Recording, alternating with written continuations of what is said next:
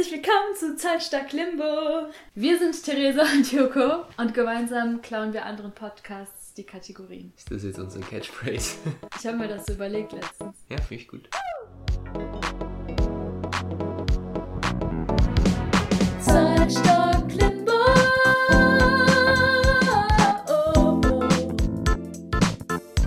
Kommen direkt zu Top Flop. Heute leider ohne Nippel, weil ich mein Handy auf der Straße habe fallen lassen und eine U-Bahn drüber gerollt ist und drei Autos und es deshalb jetzt nicht mehr lebt. Willst du eine Schweigeminute machen?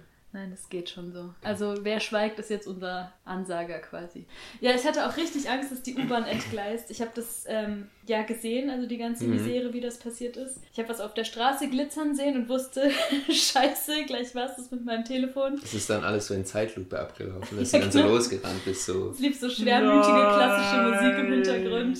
Es Okay. war genauso. Und dann hatte ich noch viel mehr Angst davor, dass die U-Bahn entgleist, aber ähm, das ist nicht passiert. Also ich habe übertrieben, die ist knapp dran vorbeigefahren, aber die Autos, die haben es dann wirklich erwischt und dann war es einfach vorbei.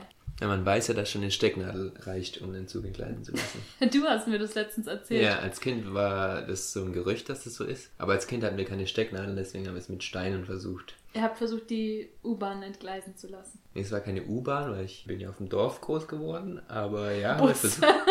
Nee, ist schon ähm, Eselkarren. die Ammertalbahn. Okay. Hatte die Schienen oder? Na klar, die Schienen, ja. Also ein Regionalzug quasi. Okay. Ja, hat aber nicht geklappt, also alles cool. Ich hoffe, ihr habt Ärger bekommen. Und ist verjährt. Das war Ist verjährt, kein Ich finde das richtig scheiße von euch. Ja, zurück zu Toppy Flop. Heutiges Thema passend zur Jahreszeit. Wer hat momentan nicht Lust auf eine große Waffel mit zwei Kugeln Eis drin? Aber welches Eis ist die Frage? Also Heutige heute, Toffiflop. Eissorten. ja, Top 1 und Flop 1. Okay, was ist deine Top-Eissorte? Meine Top-Eissorte ist Spitazieneis.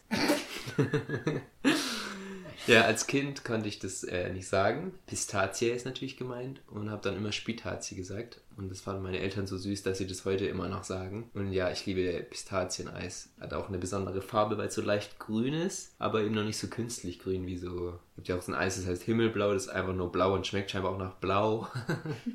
ja, ich liebe Pistazieneis. Ich mag das nicht, aber ich mag Leute, die das mögen. Also ich habe ganz viele intelligente Freunde, die Pistazieneis mögen. Ja, danke. Was ist dein Lieblingseis? Also ich finde, es gibt Eissorten, die schmecken auch dann gut, wenn sie billig sind oder schlecht gemacht. Und das sind Vanille und Zitrone. Ja, das stimmt. Also Zitroneneis schmeckt immer gut. Zitronenaroma ist relativ leicht zu imitieren. Was nicht leicht zu imitieren ist, ist Erdbeer. Deshalb ist es Ja, meine stimmt. Flop-Eissorte und ich nehme das fast nie. Also wenn einen nicht direkt die frischen Erdbeeren so anlachen und du... Also Erdbeer ist deine Flop-Eissorte. Genau, Erdbeer ist meine Und deine Flop-Eissorte. Top-Eissorte? Ähm, Zitrone. Okay. Ja, vielleicht finde ich deswegen Pistazie so besonders, weil die kriegst du fast nur bei Eisdielen wirklich gut. Wenn du die so kaufst, dann ist die meistens. Gibt's Stimmt. zum einen fast nicht und wenn es dann gibt, sie nicht so gut.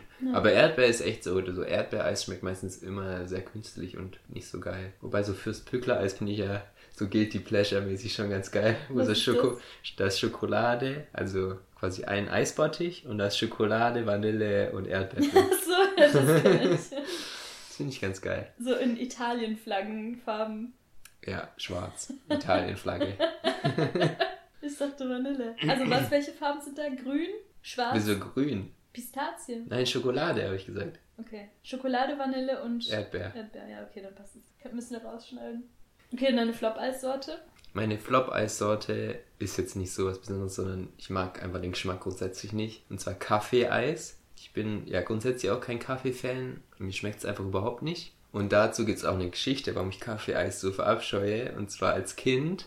Ich war richtig schüchtern als Kind und ich war überfordert damit. Wenn man bei der Eisdiele ist, hat man einen gewissen Zeitraum, in dem man seine Eissorte aussuchen kann und dann sagen muss, was man will. Und hinter einem ist schon die Schlange, die immer länger wird und deswegen hat man übelst den Zeitdruck. Und als kleines Kind bin ich damit nicht klargekommen, bin quasi drangekommen und habe in der Sekunde, als er mich gefragt hat, was ich will, schon gesagt, ich möchte eine Kugel Kaffee-Eis. Weil das das erste Eis war, das ich gesehen habe in der Auslage. Und keine Ahnung, ich war da so sechs oder sieben Ist das einmal passiert oder öfter? Nee, nee, ist nur einmal passiert. Und dann auch so gute Miene zum schlechten Spiel gemacht und ja, danke fürs Eis und dann weggelaufen. Dann war ich um die Ecke und habe angefangen zu weinen. ja. Ja, Ja. aber im Dorf galtst du als das besondere frühreife Kind, das sich mit Kaffeeeis Ja, ja. beschäftigt. Ja, ich hasse Kaffeeeis. Ganz ehrlich, wer hasst nicht Kaffeeeis.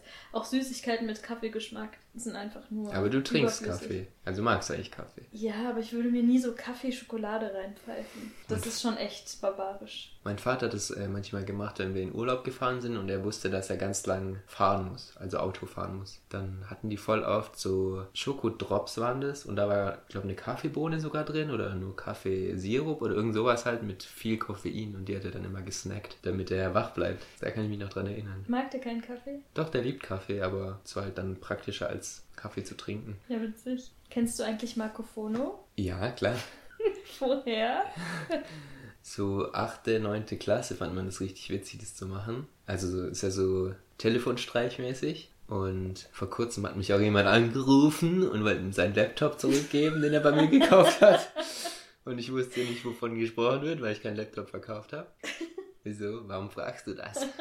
Also ich glaube, jeder, der in meinem Telefonbuch steht, kennt Marco Fono, weil ich schon komplett jeden Kontakt in meiner Liste damit angerufen habe. Ich würde sagen, Deine armen Freunde. ich glaube, die haben sich gefreut, dass mal jemand anruft. Letzten Sommer war das so mein einziges Hobby, würde ich sagen.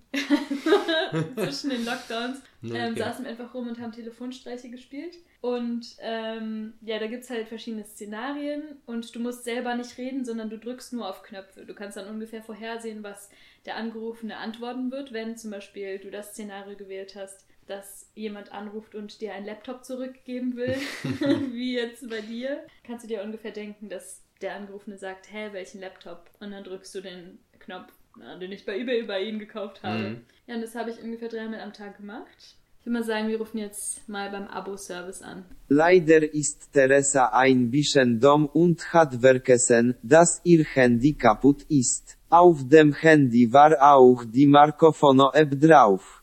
Mit allen Coins. Die ist jetzt weg. Wirklich schlau Teresa. Weißt du, wer noch auf Marco Fono reingefallen ist? Ja. Florentin Will und Stimmt. vom Podcast UFO. Sehr, sehr, sehr, sehr, sehr lustig. Ich habe die ganze Zeit gelacht. Die sind auf einen Marco Fono-Streich reingefallen, nämlich auf den, wo jemand anruft und sagt, er hat gesehen, dass ein Graffiti an die Hauswand Mhm. gemalt wurde. Ihr seid so Das dumm. war Marco Fono.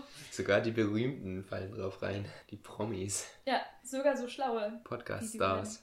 So, was ist unsere heutige Frage an das Web-Tarot? Ähm, wir haben natürlich wieder den ähm, Generator angeworfen. Du deine creepy Stimme Ja, schon an. sorry. Generator. Generator. Ähm, nee, wir haben diesmal wieder bei gutefrage.net gestöbert und sind da über eine Frage gestolpert, die relativ tagesaktuell und auch sehr gesellschaftskritisch Du war. sagst immer, dass es tagesaktuell ist, egal ob es um Pepperwoods geht oder um. Ja, ist auch immer. Das, worum es ist ja auch immer geht. so. Ja. Gutefrage.net ist alles tagesaktuell. Genau, die Frage ist von dem User Jano717272466 Mhm. und er fragt: Meinung zu Hafti? Meiner Meinung nach ein King. ja, für alle Leute, die jetzt nicht so im Thema drin sind, Hafti ist die Kurzform für Haftbefehl. Erklär das doch jetzt nicht so. Urban Dictionary. Hafti, Komma, der. ja. Und Mal erklär das bitte nicht so. das war gut. Nein, ich cringe. Ich Okay. habe außerdem schon eine Karte ähm, gelegt. Okay, so die Karte, die Antwort auf deine Frage, lieber User, Jano. ist reicher guter Herr. Die Meinung der Karten zu Hafti ist reicher guter Herr. Für die traditionelle Wahrsagerei war diese Karte die Glückskarte schlechthin, das Idealbild des perfekten Schwiegersohns. Oh, Aus psychologisch-symbolischer Sicht steht der reiche gute Herr jedoch für den Animus. Damit bezeichnet die Psychologie die jungen Kräfte des Geistes und der Begeisterung in jedem von uns.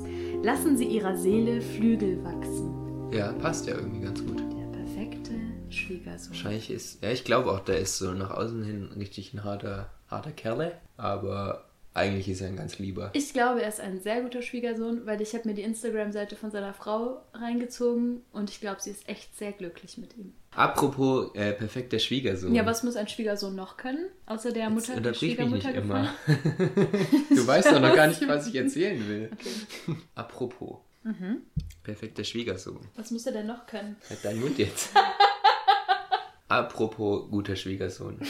Ich bin vor kurzem, als ich im Internet unterwegs war, auf eine Seite gestoßen, wo ich mich so gefragt habe, what the fuck, warum gibt's sowas? Und zwar heißt die Seite Flirt University. Das finde ich schon mal richtig cringy, aber gut. Ich kann mir vorstellen, was es ist. Und auf der Seite gibt's den Themengenerator für das erste Date. Okay. Und wenn du da kannst du quasi auf die Seite gehen, dann auf so einen Button klicken und dann wird dir irgendein Thema vorgeschlagen. Zum Beispiel, als ich es jetzt ausprobiert habe, war schönster Familienurlaub oder Sharknado oder sowas. und das ist doch super weird, oder? Du Oh gehst doch nicht Gott. auf ein erstes Date. Oder wie ist das gedacht? Du gehst auf ein erstes Date und ihr findet euch gut, ihr findet euch beide süß und ja, seid beide angetan, aber ihr merkt so langsam, dass so die Gesprächsthemen ausgehen und man hat ja keinen Bock auf unangenehme Stille. Packt man dann sein Handy aus und sagt so, hey, guck mal, was ich hier hab. Zack, was ist deine Meinung zu Sharknado? Ich glaub, Oder ich was? würde anbeißen. Oder macht man das heimlich so unterm Tisch? Oder wie läuft's? Oder macht man das vorher, dass man sich schon so ein paar Themen generiert und dann. Ja, aber oder dann du entschuldigst dich, Gehst- gehst kurz, dich kurz frisch machen und dann okay. guckst du, worüber du reden kannst. Kommst eine Stunde nicht wieder, weil die Themen, die der ausgespuckt hat, alle scheiße waren und kommst nach einer Stunde wieder und fragst nach der Meinung zu Erdbeeren im Winter. ich habe mich auch gefragt, ob man bei der Flirt University einen Abschluss machen kann. Ob es wirklich eine Universität ist.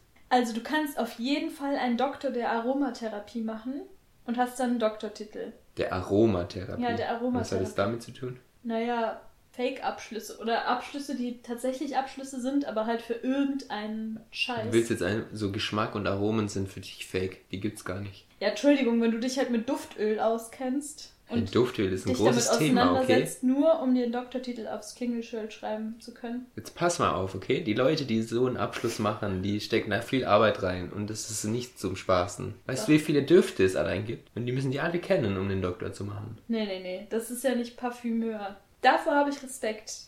Ja, okay, jetzt gehen wir zurück zum eigentlichen Thema. Flirt University. Soll ich mal ein Thema Unbedingt. generieren?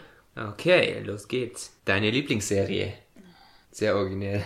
da da wäre ich niemals selber drauf gekommen. Ja, mach nochmal. Okay. Smartphones.